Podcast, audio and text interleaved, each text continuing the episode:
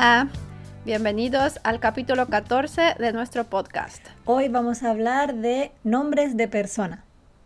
Y vamos a empezar porque, bueno, queremos decir nuestros nombres reales porque nos los han preguntado, ¿verdad, Baru?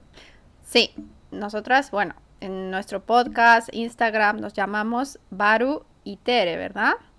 Pero esos no son nuestros nombres reales. No, son nuestras abreviaturas. Abreviatura es la forma corta de decir un nombre. Por ejemplo, Baruchan, ¿cómo te llamas? Bueno, yo me llamo Bárbara. Mi nombre es Bárbara, pero en japonés se escribe Barubara. Entonces de ahí viene Baru, más corto. Vale. ¿Y tú, Tere? Yo me llamo Teresa, pero bueno, quería hacerlo más corto, así que Tere. Y aquí en Japón lo, común es tener solo un apellido, pero bueno, en nuestros países no, ¿verdad, Baruchan? Sí, exacto. En nuestros países em, lo común es tener dos apellidos, el del padre y el de la madre. Sí, esto es porque cuando los padres se casan, no cambian su apellido, mantienen sus apellidos, así que los hijos tienen uno de cada uno. Esto es igual en todos los países hispanohablantes, ¿verdad? Sí, creo que sí. Y además lo de no cambiar el apellido también. Yo creo que a mucha gente le sorprende que en otros países sí que se cambie el apellido, ¿no? Porque, no sé, para mí es parte de mi identidad. Yo quiero mantener mi apellido, quiero mantener los apellidos de mis padres para siempre. ¿No te pasa a ti también? Sí, ¿tú dices cambiar el apellido cuando te casas? Sí, sí, sí, sí. Yo no, no querría tener el apellido de mi marido porque no me siento como eso no es mi nombre. Mi nombre es los apellidos de mis padres. Sí, sí. Tenemos este sentimiento que, mm, aunque quizás, aunque tuviéramos la opción de cambiarnos el apellido al, apellido del marido, es como que no, porque tu apellido, bueno, tus apellidos son una identidad propia. Y si te cambias al de tu marido es como que ya no quieres ser parte de tu familia, como no sé, es como no sentir tanto cariño por ellos, algo así. Sí. Sí, yo siento así como tengo un cachito de mi padre y un cachito de mi madre en mi nombre y así me gusta, no quiero cambiarlo. Pero sí, como has dicho, si tuvieras la oportunidad, porque realmente no podemos, ¿no? Si nos casamos con un extranjero de que no sea hispanohablante, creo que no podemos cambiar el apellido, ¿verdad? Hasta donde yo sé, no. Porque creo que en Japón tampoco. O sea, mmm, no sé si realmente se puede, pero lo normal es que cuando un japonés se casa con una extranjera o al revés, una japonesa se casa con un extranjero, el extranjero mantiene su apellido y el japonés o japonesa también. Pero no sé si hay alguna forma, si tú quieres, de cambiártelo. No sé si hay opción o no. Quizá en los países anglosajones eh, sí, pero no sé si Japón reconoce el cambio, no lo sé. Mm, yo tampoco sé eso, en realidad.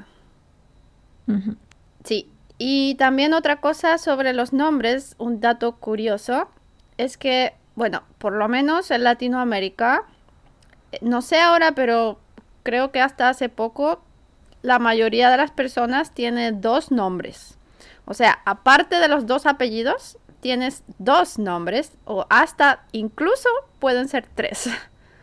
Y es un problema a veces para los extranjeros que vivimos aquí en Japón poner o escribir nuestros nombres en papel porque normalmente los espacios que hay para escribir el nombre, por ejemplo, en alguna descripción de algo, es muy pequeño el nombre porque claro, en Japón usan kanji y serán cuatro o cinco kanjis máximo, pero nuestros nombres son dos nombres y dos apellidos, por lo tanto no cabe, mm. no hay espacio. Mi tarjeta sanitaria, por ejemplo, que es el Hoken Sho, eh, no tiene mi nombre completo, no cabe. Es que es muy largo, ¿verdad? Hmm, imposible. en España, últimamente los niños no tienen tanto dos nombres, pero hasta mi generación muchas chicas tenían dos nombres. Chicos, no tanto, quizá, por ejemplo, José María o José Luis, ya como hay unos fijados. Pero, no sé, Carlos, Pedro, esos solo tienen un nombre en España. Mm, sí, hay muchos nombres compuestos, sobre todo de María. María Angélica, María Paz. Hay, hay muchos con María, ¿verdad? Sí, María, yo creo que en mi colegio, en mi clase, no sé, un porcentaje muy grande de mis compañeras se llamaban María, María algo. Ya, en mi casa también. O sea, mi, mi familia, dos, hay dos María. Sí, en mi casa también, mi madre y yo las dos somos María. Ya, es súper común. En- en- creo que en todos los países hispanohablantes es común llamarse María. Sí, ¿tú también eres María? No, yo no. pero sí tengo dos nombres, que no incluye María, pero mi primer Ajá. nombre es Bárbara. Ajá. ¿Tu primer nombre es María? Sí, realmente mi primer nombre es María, pero como en España mucha gente se llama María algo, no usamos María. Las que tenemos otro nombre mejor de segundo, usamos el segundo. Sí, es que también es muy difícil porque si hay 10 Marías y pero todas tienen un segundo nombre diferente, obviamente es más fácil llamarlas por el segundo nombre. Claro.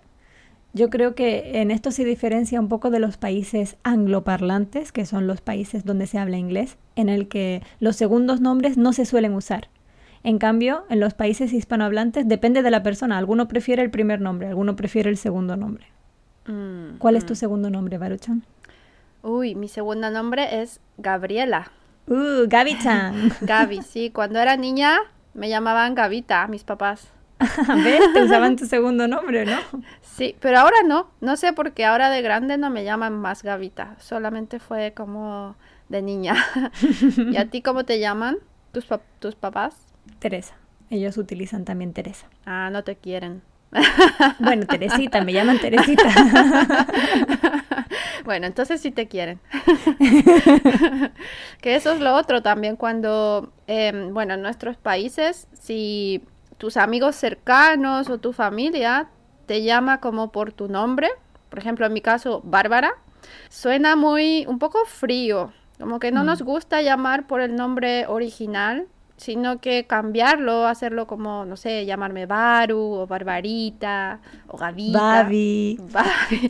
Claro, pero algo diferente, no Bárbara o Teresa, sino que Mm. yo, te digo a ti Terechan, ¿cierto? Ujú. Porque somos amigas y, no sé, decirle Teresa me parece como un poco frío. Sí, algunas amigas me llamaban Teresi, Tereso, Tereso, como chico. como si fuera un chico. sí. Pero de cariño, es solo como broma. Ya. Por último, yo creo que en nuestros países, cuando ves el nombre de una persona, ya sabes si esta persona es hombre o mujer, que esto es un poco diferente de en Japón, ¿no? Por ejemplo, no sé, el nombre Alejandra sería para mujer, Alejandro para hombre, o no sé, María, Mario. En cambio, no sé si te pasa, algunas veces en Japón no se sabe muy bien, aunque un nombre sea típico de mujer o típico de hombre, no significa que 100% esa persona sea hombre o mujer, ¿verdad?